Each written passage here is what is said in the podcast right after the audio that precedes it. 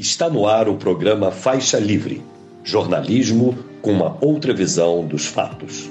Olá, bom dia. Bom dia a você que está conosco nesta terça-feira, 2 de janeiro do ano de 2024, para mais uma edição do programa Faixa Livre, essa nossa volta no recesso.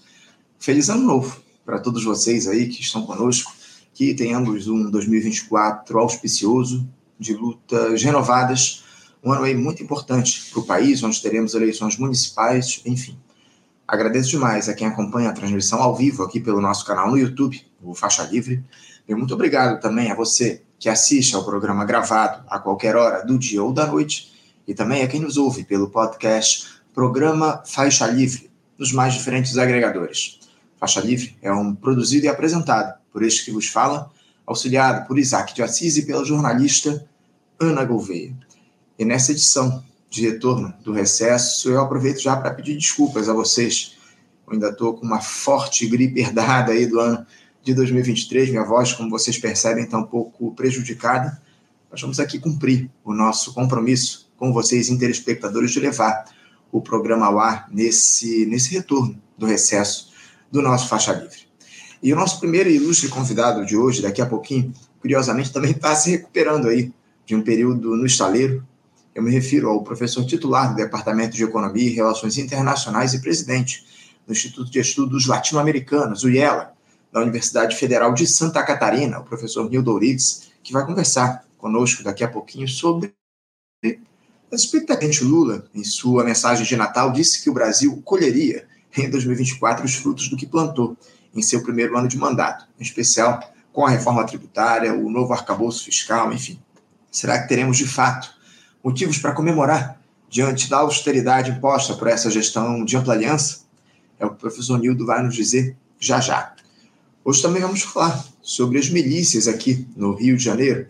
O fim do ano passado foi movimentado no que diz respeito a essas estruturas criminosas.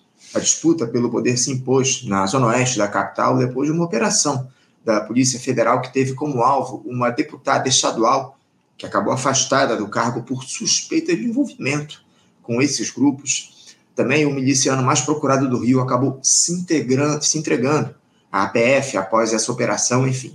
E vai nos explicar como esses movimentos afetam a dinâmica das milícias.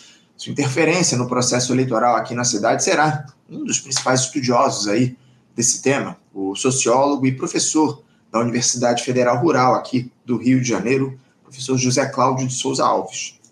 Economia é outro assunto que passará por essa edição de retorno do Faixa Livre. Precisamos aí falar sobre a aprovação de medidas importantes lá no Congresso, no apagar das luzes de 2023, como o próprio orçamento da União, a aposta do ministro Fernando Haddad em um novo pacote de medidas para tentar alcançar a meta de déficit fiscal zero, e o assessor técnico na Câmara dos Deputados e diretor do Instituto de Finanças Funcionais para o Desenvolvimento, o IFFD, David Ecach, estará aqui conosco para analisar os assuntos referentes à economia aqui no nosso país. Vamos fechar a edição de hoje falando sobre uma outra temática importantíssima que temos acompanhado bem de perto ao longo dos últimos anos: a luta dos servidores públicos por valorização. O orçamento deste ano foi aprovado sem que houvesse aí previsão de reajuste salarial para o funcionalismo federal, apenas alguns aumentos em benefícios estão previstos, algo que já se desenhava aí na mesa de negociações permanente, e o coordenador-geral do Sindicato Nacional dos Servidores Federais da Educação Básica, Profissional e Tecnológica, o SINASEF, e membro do Fórum das Entidades Nacionais dos Servidores Públicos Federais, o FONASEF, Davi Lobão, nos dirá como é que os servidores receberam essa notícia, como é que vai se dar a luta desses profissionais ao longo do ano para tentar recuperar as perdas salariais acumuladas, enfim. É o Faixa Livre aí iniciando 2024 com entrevistas para lá de importantes.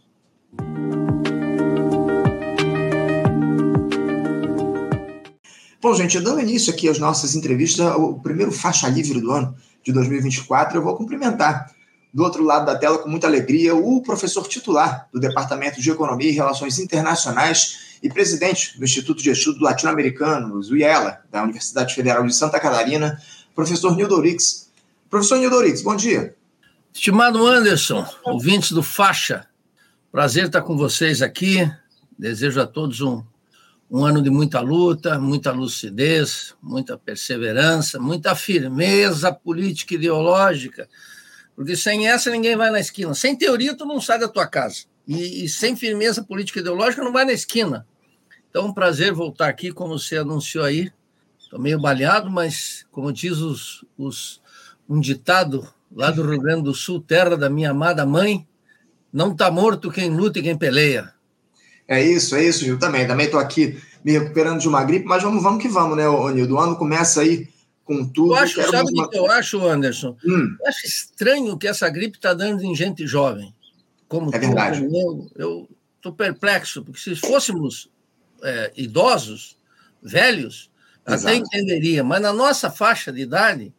Não dá, né, Nildo? Não dá, muito estranho. De fato, realmente, eu, eu também tenho muitas suspeitas em relação a essa gripe. Quero agradecer mais uma vez, Nildo, por você cumprir aqui o teu compromisso conosco no Faixa Livre de fazer esse papo com a gente. Desejo aí melhoras aí para essa dessa tua gripe e vamos aí. Também desejando feliz ano novo diante desse início de 2024. Muitos desafios estão colocados, né, Onildo? 2023 terminou e o governo Lula aí em seu primeiro ano de mandato, com muitos questionamentos colocados aí por parte da esquerda, as medidas foram adotadas por essa gestão de amplíssima aliança para lá de suspeitas diante da necessidade que a gente tem de avançar num país ainda repleto de desigualdades, enfim. Muitas críticas foram feitas e o presidente da República, o, o Nildo, no último pronunciamento dele, no ano passado, às vésperas lá do Natal, ele, o, Lula disse que o Brasil vai colher o que foi plantado uh, no ano de 2023. Esse ano de 2024 vai ser um ano de colheita, em especial após a aprovação aí das reformas, a reforma tributária, enfim, próprio arcabouço fiscal. Nildo, eu já vou logo te passar a palavra, porque eu queria saber de você as suas perspectivas aí para esse ano novo. Se você concorda aí com essa fala do Lula de que o Brasil esse ano vai colher o que foi plantado em 2023, o que foi plantado de fato no ano passado por esse governo, hein, Nildo? Anderson e amigos do Faixa, o, na vinheta desse programa entrou a voz aveludada do meu amigo Paulo Passarinho dizendo o seguinte: o Faixa Livre é outra versão dos fatos. E é uma interpretação da realidade que nós temos completamente distinta dessa que é hegemônica. E é hegemônica porque há uma hegemonia liberal na sociedade brasileira. Um liberalismo de direita e um liberalismo de esquerda, mas é hegemonia liberal. Eu quero dizer que lá, no final da ditadura, e mesmo na luta pela democratização, nós tínhamos no Brasil uma esquerda combativa.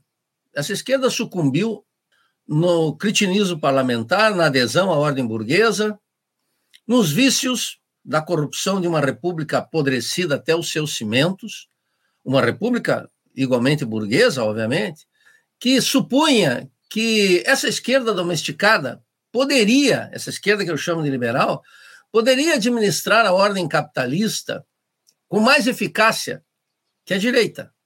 Bueno, isso levou esse impasse, esse desastre atual. O Lula tem uma facilidade para banalizar a vida política que é enorme. O Lula, eu repito sempre, é um político vulgar que não está à altura das circunstâncias do nosso povo e os dramas do nosso país. Não tem a menor estatura, nem intelectual, nem política, que o país demanda, a despeito de ser um homem bom de voto. Ele é bom de voto. Cada vez com menor eficácia e cada vez mais há uma incompatibilidade entre o êxito eleitoral do Lula e o destino do país. Está claro.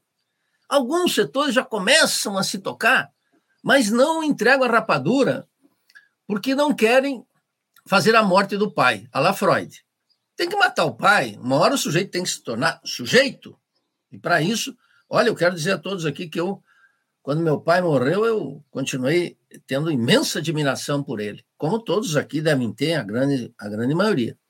É, é uma metáfora profunda freudiana Há que matar o pai. Veja, não se trata nada de o que se plantou em 2003 para 2024. Esse é, digamos, o inimigo imediato.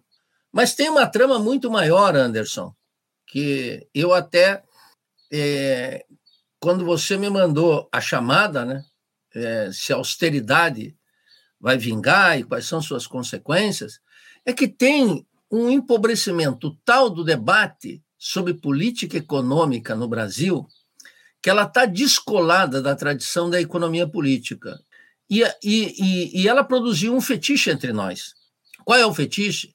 Que tem um problema na política fiscal. A direita liberal diz o quê? Que é preciso ter austeridade. Austeridade quando? Forever. Não é bem assim, porque nós vimos que a direita, historicamente no Brasil, nunca respeitou o teto de gastos. A, a lei de ouro e todas essas bobagens, quando veio a crise, Paulo Guedes se tornou o mais infiel dos liberais e produziu um déficit superior a um trilhão. Isso ensinou alguma coisa para a esquerda liberal? Coisa alguma, porque ela, via de regra, ela é analfabeta em termos econômicos e políticos. Eu lamento dizer, não digo com arrogância professoral, eu digo como constatação imediata. O que, que nos ensinou? Então, eu quero esgotar essa primeira parte e partir para a segunda para atender a tua demanda. E a curiosidade do nosso público sempre atento. Então, a vida ensina que aqui se tornou um fetiche de que a política fiscal, alguns poderiam agregar a política monetária, outros poderiam agregar a política cambial, poderia produzir um, re resultado diferente se ampliássemos o gasto, ao contrário de restringir. Se, em lugar do teto de gastos, cinicamente reapresentado sob modalidades mais perversas por Haddad, em conluio com aquele covil de ladrões, com o STF, com os banqueiros, com os rentistas de toda a ordem, de origens distintas do capital comercial, industrial, bancário, agrário.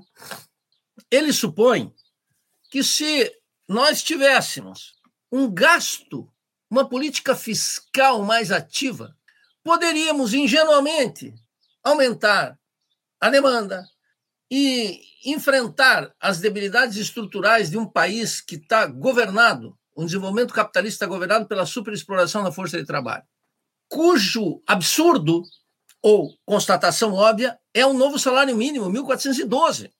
Eu queria que essa canalha de economistas que acham que está tendo uma política de valorização do salário mínimo, vivesse quatro anos do governo petucano, conservador, um governo da classe dominante, com o aumento do salário mínimo.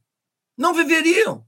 Não é porque são cínicos, é porque estão numa faixa, num país que tem uma concentração da renda tamanha, que eu, como professor universitário, entrou entre os 10% mais ricos do país. Embora entre eu e o João Paulo Lema a um abismo.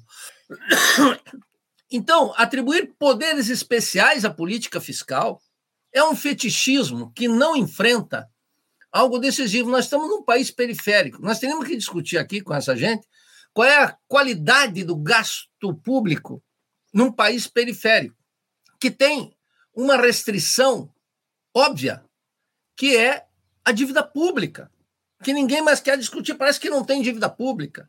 Parece que a austeridade é uma maldade dos liberais de direita.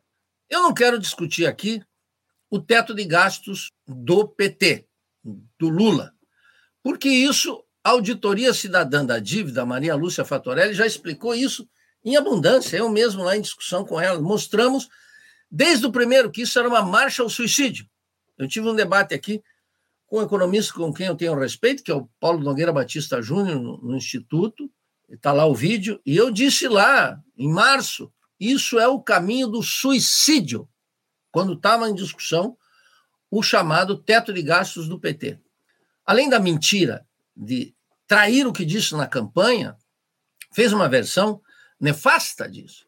Mas agora o debate todo está sobre essa questão. A direita dizendo que tem que fazer austeridade. E a esquerda liberal dizendo que tem que ampliar o gasto público para tirar o Brasil do buraco. Isso é uma falsificação grotesca. Queria entrar na segunda parte, Anderson, sem prejuízo de me, me estender muito. Uhum. É necessário. O Brasil aprofundou a sua dependência e a natureza subdesenvolvida da sua economia. Como? Ela se aprofundou porque isso que os liberais de esquerda chamam de desindustrialização. Acaso o, o picolé de chuchu, o Alckmin, aquele tucano que infernizou a vida dos petistas durante 20, 30 anos lá em São Paulo, e agora o vice-presidente da República, e ministro, tem algum plano? Lula anunciou algum plano nessa fala vulgar de fim de ano? Não.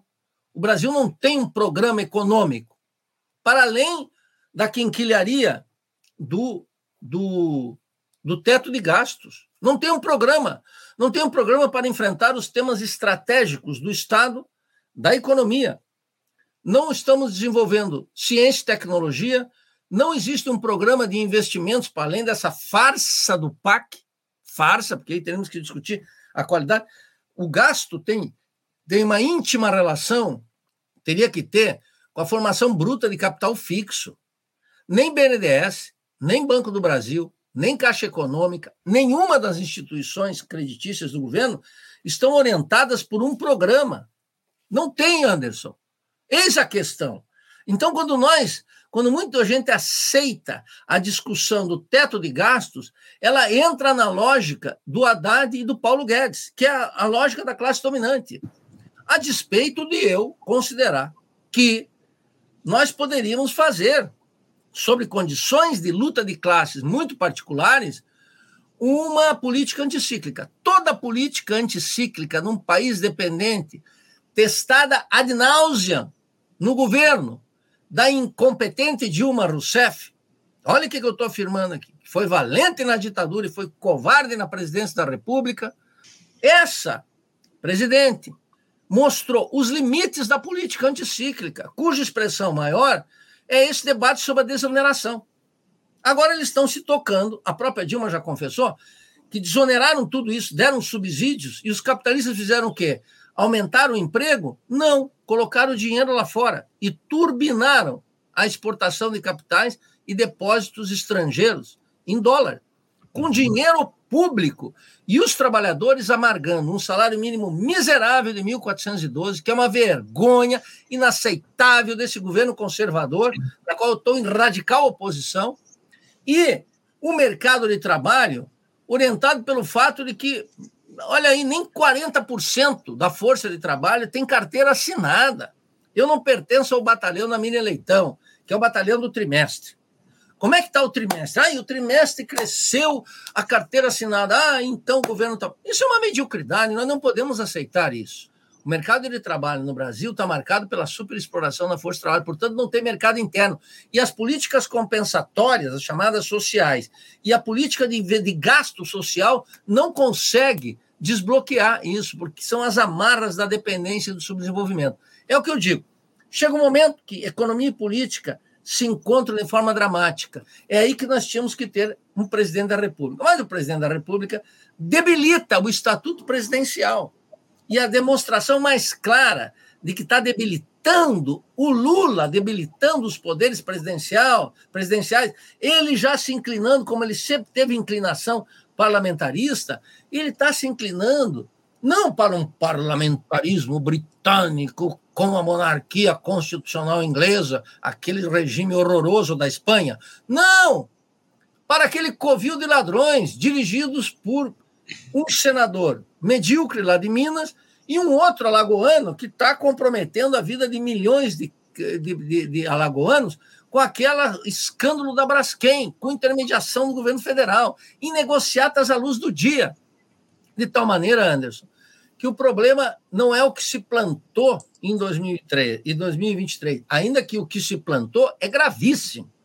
É mostra da decadência do governo, que esse governo não está à altura dos desafios históricos, precisa ser superado pela ação das massas e, sobretudo, dos intelectuais honestos, se ainda usar para a crítica radical do que nós temos. A nossa obrigação não é só anunciar a boa nova, como se fôssemos profetas a nossa obrigação é fazer a crítica do real. Se quisermos ter compromisso com a classe trabalhadora, que essa grande maioria, esse vale de lágrimas colocado aqui, e a soberania do nosso país.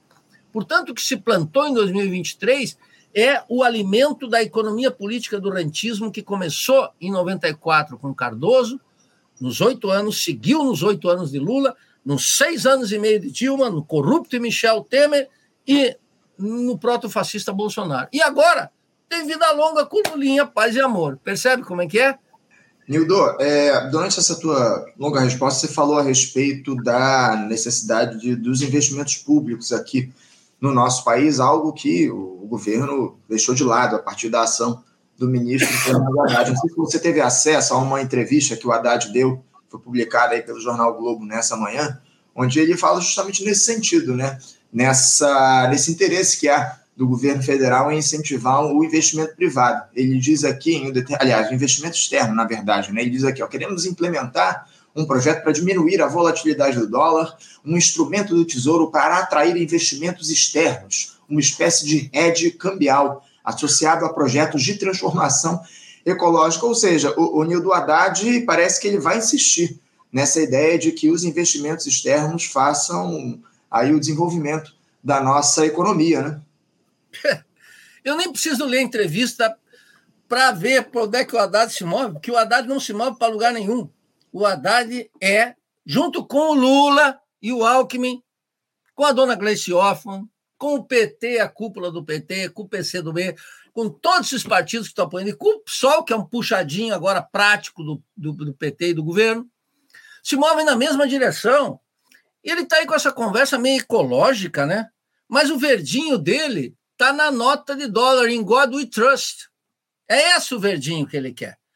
E isso, essa tentação pelo capital externo, a, a literatura e a experiência latino-americana, eu até tuitei ontem, nós temos que ver que não entra capital, entra capital para sair capital. Esse é o primeiro problema do capital externo. Então, nós temos que ver, ir para o balanço de pagamento. O governo ilumina no balanço de pagamento a conta comercial, a balança comercial. Então, ali ela é exuberante. Quando nós chegamos na, na de serviços, é um desastre. Já a balança comercial é um desastre, porque nós estamos exportando. O Brasil exporta petróleo, minério de ferro, milho e soja. Ora, onde é que está o orgulho burguês? É o que o Lula mesmo tem dito. O agro é pop, o agro é tech, o agro é tudo. É o Lula que está dizendo em, em acordo com a Rede Globo, porque agora a Rede Globo é a agência de comunicação do Lula. Mas está claro, só não vê quem não quer se ver. Ele só não foi na bancada ainda. Não sei se vai, porque do Lula a gente pode esperar absolutamente qualquer coisa, sempre na direção de servir a classe dominante, sempre apresentada para a consciência ingênua como se fosse uma espécie de sabedoria do nosso avô, aquele que passou por todas as experiências, mas é o contrário. É a sacanagem pura, é a mentira deslavada. É isso que está acontecendo no país. Então, veja, quando o, o, o Haddad coloca, tá, já estão traficando de novo com uma taxa de câmbio supervalorizada. Lembra, a Dilma chegou lá embaixo. A, a política cambial no Brasil está sempre de acordo com a lógica do ajuste. Então, nós temos aqui uma política cambial, agora, que é atrair capitais. Essa atração de capitais é venda de território, abertura para investimento do capital externo, só que isso não será suficiente para turbinar a formação bruta de capital fixo. Ao contrário, vai aprofundar a dependência, vai debilitar a soberania, vai trazer problemas para as contas externas e vai aprofundar o controle das multinacionais e dos rentistas sobre os órgãos vitais da economia brasileira. É, do desenvolvimento capitalista no Brasil. Está na lógica. Então não tem nada de novo. Aliás, não há ruptura alguma entre Paulo Guedes e Haddad. Claro, vai chegar lá um, olha isso, tem aquilo. Na política fiscal, ele quer aumentar a arrecadação. Isso é conversa mole. Isso é conversa mole, não vai fazer. Eu quero ver o fracasso que será a reforma tributária quando for tocar no tema da propriedade. A gente já sabia, eu já disse aqui no Faixa Livre, lá atrás, vamos fatiar. Quando o Covil de Ladrões disse vamos fatiar a reforma tributária, ei, mais uma na nossa. De novo na nossa? Sim, de novo na nossa. Vamos fazer claro. Então, esse gradualismo petista não é uma via de transformação, é uma aceleração do pacto com a classe dominante. Um pacto em que o PT e seus partidos, PCdoB, entregam tudo e não negociam nada com o povo. De tal maneira que nós não teremos um aumento da taxa de investimento no Brasil por esse caminho que o Lula e o Haddad estão tomando. Não é o Haddad. Pobre Haddad. O Haddad, esse uspiano de quinta, aprendiz de liberal lá do INSPE, não é nada. Isso é um burocratinha de quinta que quer suceder o Lula. Mas o Lula não entrega a candidatura nem que a Vacatuça. Eu já vi, inclusive, na última reunião do Diretório Nacional do PT, o Zé Disseu, que é antenado, esse é o único que eu escuto dos petistas. Eu escuto vários, mas que eu levo em consideração o Zé Disseu, porque ele é um dos poucos que pensa lá dentro, dentro da lógica de perpetuação do governo a qualquer custo, inclusive a custo de afundar o Brasil. Ele diz claramente: olha, a reeleição do Lula. Não tem Haddad. E o Lula pode estar com 130 anos, 152 anos, e o petismo vai colocá-lo lá de novo, porque tem uma brigaçada e a degradação intelectual política e parlamentar do partido, com suas organizações sociais, nas quais ele exerce uma influência gigantesca. Então, não haverá aumento do, da taxa de investimento capaz de reverter a dependência científica e tecnológica, colocar esse país num rumo industrializante, que são os sonhos da esquerda liberal. Essa possibilidade está vetada, não há alternativa dentro da ordem burguesa. Esse é o ponto. E cada passo do governo Lula mostra como a economia política do rentismo segue vida serena. Com um problema, Anderson. Hum. A direita não foi embora, porque não irá. Quando eu vejo esses petistas ingênuos dizendo nós derrotamos o Bolsonaro, mas não o fascismo, são cínicos, além de analfabetos. Digo claramente. Por quê? E uns analfabetos, outros desavisados, outros oportunistas, porque querem nos seduzir com o fantasma do fascismo, do neofascismo, enquanto sacrificam a liberdade que nós de fato temos para enfrentar não só a ameaça da direita, mas, sobretudo, para romper com a dependência, o subdesenvolvimento, com esse governo medíocre, entreguista da classe dominante e abrir os caminhos da Revolução Brasileira. Esse é o problema. Enquanto ficam falando de derrotar a direita, eles estão, na verdade, sacrificando a liberdade que nós de fato temos. E a direita não vacilará, se for necessário, em passar por cima do Estado democrático de direito e impor um Estado policial de qualquer forma. E como não usamos a liberdade que de fato temos para criar uma alternativa verdadeiramente popular, revolucionária, capaz não só de superar esse governo, mas de enfrentar a direita, eles são cúmplices da classe dominante. Esse é o nosso drama. Era o drama de 2018 e segue sendo em condições cada vez piores. Você, você, comentou aí sobre a dependência, né, Onildo, da esquerda em relação ao Lula. O, o Haddad, também nessa entrevista para o Jornal Globo, ele falou que o PT tem que se preocupar com a sucessão do, do presidente da República aí para o ano de 2030, né? Porque o Lula já parece que vai concorrer à reeleição em 2026, mas o, o Haddad ele, disse que o Ele afirmou isso hoje? Ele afirmou hoje que o Lula quer a reeleição? Não, é, é, ele não, não disse com. É, ele não disse de maneira evidente isso, mas ele deixou nas entrelinhas que em 2026 o Lula deve concorrer à reeleição e o Partido dos Trabalhadores precisa se preocupar em 2030 com o sucessor do Lula. Essa, essa ideia do Lula concorrer à reeleição em 2026, o, o, o Nildo, ainda que esteja evidentemente no radar, seja algo natural, apesar do Lula ter dito que ele não iria concorrer né, não, a, a uma nova eleição. Você acha que isso pode, pode trazer problemas para a esquerda? Bom, Primeiro que a palavra do Lula nunca vale nada. O Lula é um contumaz é, traidor da própria palavra. Ele é um calabar. O Lula é um traidor. O Lula afirma hoje, muda de opinião amanhã, mas com posições diametralmente opostas. E para os públicos menos exigentes, que essa esquerdinha liberal, então, o Lula aparece com a única modalidade que ele tem, que é a redução da política moral na forma de filantropia e, quando muito, de políticas públicas cada vez mais reduzidas. Essa é a, a solução lulista, percebe?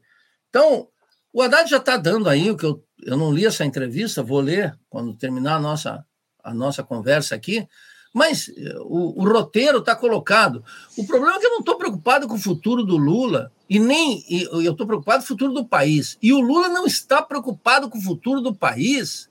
Essa é uma coisa que tem que ser bem colocada aqui.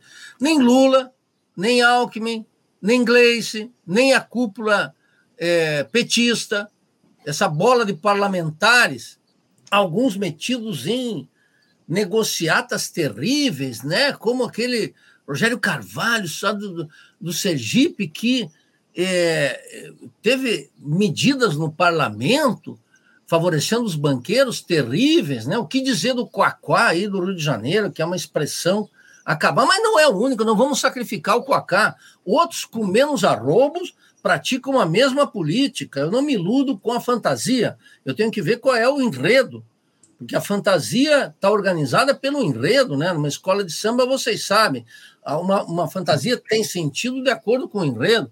E nesse enredo petista cabem muitas coisas. Cabe a, a, filantropia católica de Frei Beto e Leonardo Boff, cabe o Quaquá, Sem Limites, cabe o Rogério Carvalho, cabe o, o Paulo Pimenta, cabem esses meninos. Veja os ministros, cabe João Paulo Prates tocando a política de paridade de importação na Petrobras, um assalto à Petrobras à luz do dia. Daqui a um pouco vai ter uma distribuição de dividendos, nós vamos assistir bilhões para fora e nada para sustentar com a maior empresa brasileira uma taxa de investimento, Anderson, sustentada, orientada por cadeias produtivas que deveriam dar autonomia científica e tecnológica e produtiva para amplos setores da química fina, de máquinas, equipamentos, etc. Não tem nada. O petista está aí acordando de um pesadelo e ele está vendo que a vida é pior entendeu? Ele, ele dormiu satisfeito. Ai, que bom, essa consciência ingênua que tudo para derrotar eh, o protofascista Bolsonaro. Eu, vocês sabem, não me importo quem votou Lula, eu, eu militei pelo voto nulo e estou na oposição a esse governo desde o primeiro dia. E logo que a, apresentou a estratégia econômica, que é a continuidade da economia política, tal como a gente previa, eu nunca me iludi sobre isso. Tem um monte de gente aí dentro do PCdoB, do PCB, do PDT, do PSOL, do PT, que se iludia que haveria uma virada na política. Isso é um absurdo. É não entender o desenvolvimento capitalista no Brasil. As pessoas acham que eu dou um ar professoral, mas a gente estuda isso o dia inteiro e o debate está muito baixo. Então, eu não me iludo com nada disso. Né? Eles já estão programando. Olha que safadeza, que oportunismo eleitoral, que eles já estão preocupados com a reeleição do Lula sem ver a sorte do povo, sem ver como é que está a condição do trabalho no Brasil.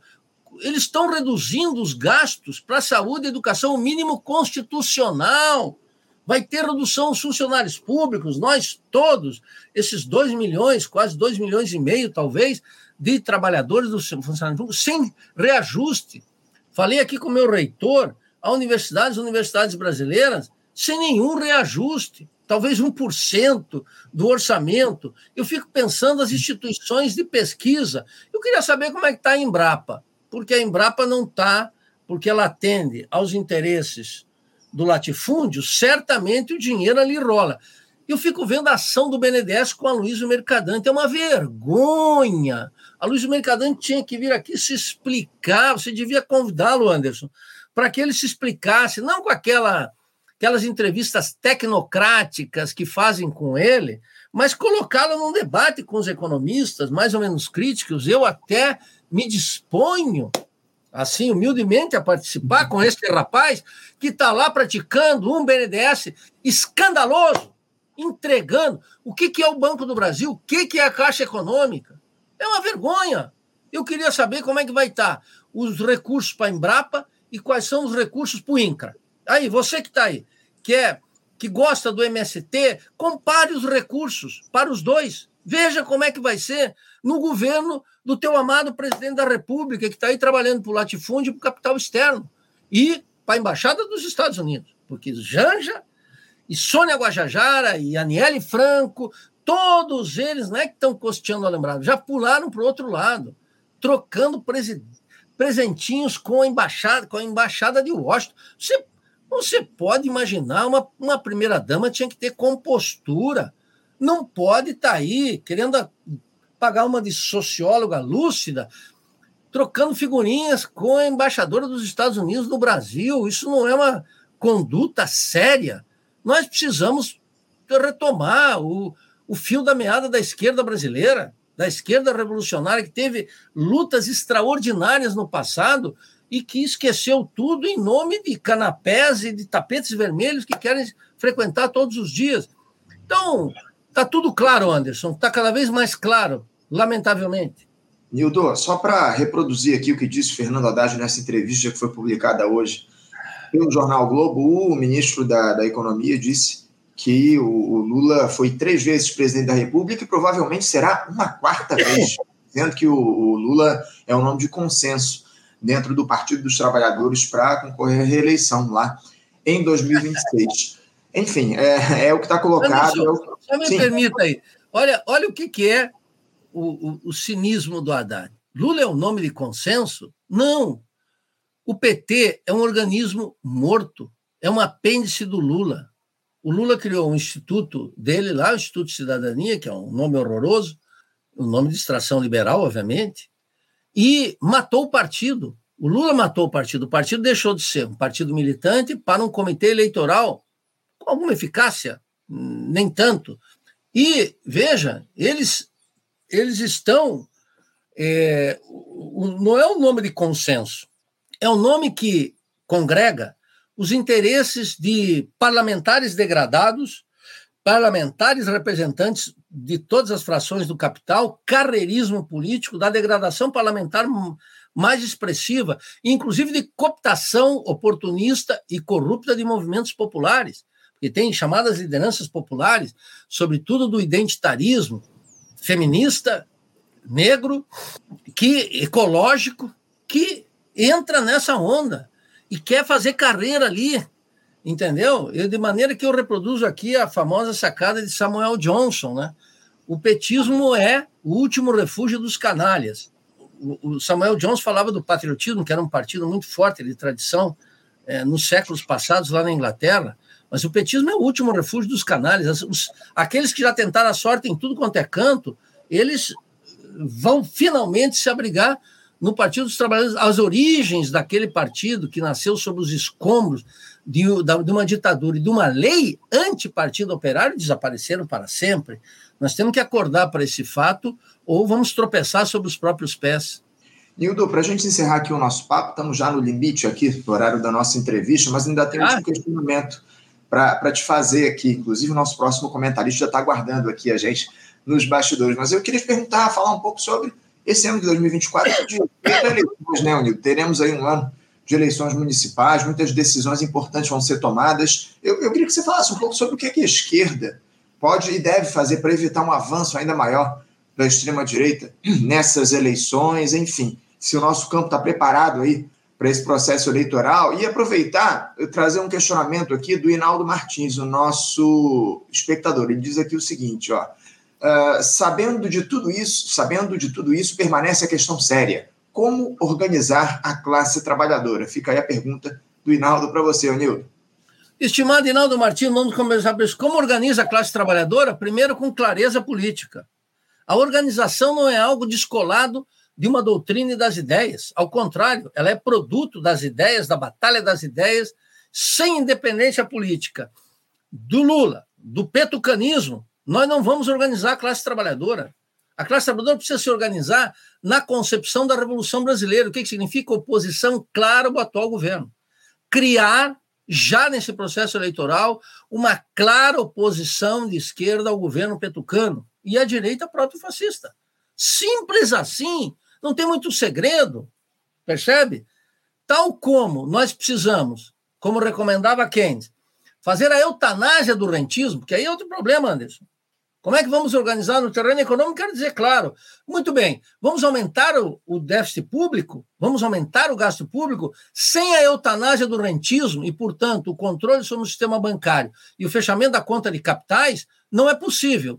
Sem retomar a autonomia do Banco Central através do Conselho Monetário Nacional, que o governo tem maioria, não é possível. Não é possível. Pode aumentar o gasto público e vai reproduzir, vai dar, como mostrou Minsky, os grandes teóricos, e a experiência nossa vai dar vida longa ao rentismo. Então, é, Inaldo, nós precisamos, em primeiro lugar, uma, o que organiza a classe é a perspectiva política de oposição ao governo Lula. De resto, o que, que nós estamos vendo na esquerda liberal, Anderson? Eu não sei. Quando você diz o que, que nós podemos fazer, eu não sei quem que você inclui aí nesse nós. Se nós estivéssemos no tempo bolivariano, nós ficaríamos aqui até as 10, mesmo aqui suando por causa da gripe, eu permaneceria aqui com gosto, conversando com o Faixa Livre, que era uma obrigação militante minha aqui, mas é, é preciso ter clareza que o governo, o que, que ele faz? Há muito tempo, o petismo decidiu que o fundamental é a presidência da República. Portanto, ele sempre entregou as candidaturas a governos de estados. Basta ver que o, as disputas para governo de estado, a última relevante do PT, com vitória, foi em Minas Gerais, há muito tempo atrás. O resto está vinculado a Rio Grande do Norte, Piauí, que são estados importantes da República, mas muito pequenos. É a Santa Catarina do Nordeste. Nós somos muito pequenos. Não incide em São Paulo, não incide, não incide no Rio, não incide em Minas. Nessas, o PT até disputa em São Paulo, mas cada vez mais à direita. Vocês nunca se esqueçam que o Haddad, na última eleição que ele disputou para presidente, ele foi lá e se comprometeu. Ele agregou, está no programa dele, a, a, a, o Banco Central Independente. O Lula já disse mil vezes que ele não tem problema com a autonomia do Banco Central, porque eles começaram essa história da autonomia, como é que chamava? A autonomia operacional que ele concedeu ao Meirelles. O Lula é um devoto da autonomia, porque é a forma concreta de beijar na boca da burguesia. Eu nem vou dizer entrar nessa relação, porque na verdade não é beijar na boca, é algo muito pior. Então veja, a questão aqui é grave. E, e o governo, como faz esse giro à direita para o governo do Estado, está fazendo também esse giro à direita para as prefeituras. Eu quero saber em quais prefeituras do país central o PT vai ter um candidato. Vai ter um candidato em São Paulo? Não. Vai ter um candidato em Minas? Não. Vai ter um candidato no Rio? Não. Não vai ter um candidato nas grandes cidades. Não vai ter. E nas cidades médias, tampouco. Vai fazer uma política de alianças para garantir a reeleição do Lula. De tal maneira que quando Lula cinicamente vem aqui e diz o seguinte: nós, o povo, vota em mim, mas não vota nos deputados. Não vota nos deputados para a política de governadores. E a política para prefeito, o que, que é?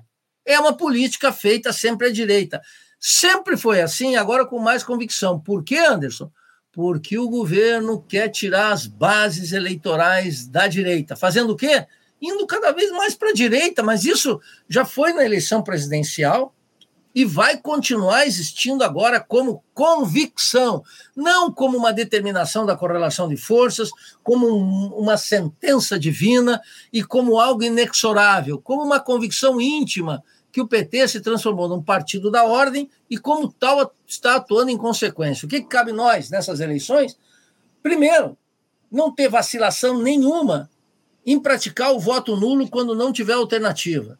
Segundo lugar, quando a gente tiver candidatos com comprometimento com a Revolução Brasileira, com um programa de ruptura, apoiar esse candidato em todos os partidos que eles existirem.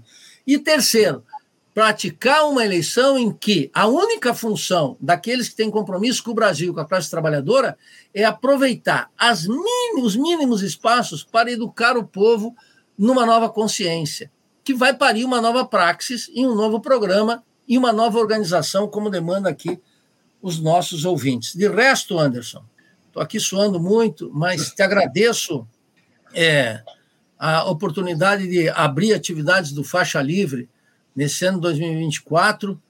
É, vou ficar aqui ouvindo, porque eu tenho grande admiração pela análise do José Cláudio, né, que tem uma radiografia do Rio de Janeiro e do Brasil nessas questões muito importantes. Deixo um grande abraço para você, para toda a nossa equipe e para todos os que estão nos ouvindo aqui. Vai ser um ano de muita luta, mas nós, como eu comecei dizendo aqui, quem está quem não está morto quem luta e quem peleia. A gripe passa, a chuva cede, a maré baixa, e não tem. A natureza não se comporta como a cabeça da consciência ingênua que pensa que nunca existem as condições para a gente propor algo novo, favorável à classe trabalhadora e à Revolução Brasileira, que haverá de vir cada vez mais forte, mais saudável, com uma necessidade de amplas massas. Prazer falar contigo, Anderson. É isso, um Milton. Melhoras da gripe também para você. Obrigado, Nildo. Obrigado pela tua presença, pela tua participação. Eu que agradeço demais você abrir aqui as entrevistas, os trabalhos do Faixa Livre em 2024. Também já te desejando feliz ano novo. Melhoras aí para essa gripe. Vamos ver se, essa, se esse vírus aí nos abandona. Eu já vou até um médico agora à tarde para ver se, se eu tomo um remédio aí para recuperar dessa gripe para amanhã tá melhor. Mas enfim, obrigado, Nildo, mais uma vez pela tua participação. Te desejo um ótimo dia e deixo aqui meu abraço, tá bom, Nildo? Até a próxima. Um abraço. Conversamos aqui com o Nildo Orix. Nildo Orix, que é professor de, lá do, da Universidade Federal de Santa Catarina, professor titular do Departamento de Economia e Relações Internacionais e também presidente do Instituto de Estudos Latino-Americanos, UIELA, lá da Universidade de Santa Catarina, enfim, falando sobre dinâmica aí da política nacional, enfim, um importante papo que ele bateu com a gente abrindo os trabalhos aqui em 2024 no Faixa Livre. Você, ouvinte do Faixa Livre, pode ajudar a mantê-lo no ar. Faça sua contribuição diretamente na conta do Banco Itaú, agência 6157, conta corrente 99360, dígito 8. Esta conta encontra-se em nome do Sindicato dos Professores do Município do Rio de Janeiro e região, o Simpro Rio, uma das nossas entidades patrocinadoras, mas seus recursos são destinados exclusivamente para o financiamento do nosso programa. Você pode fazer sua doação de qualquer valor, utilizando também a nossa chave Pix, que é ouvinte@programafaixalivre.com.br. Sua contribuição é fundamental para a manutenção desta trincheira progressista no ar.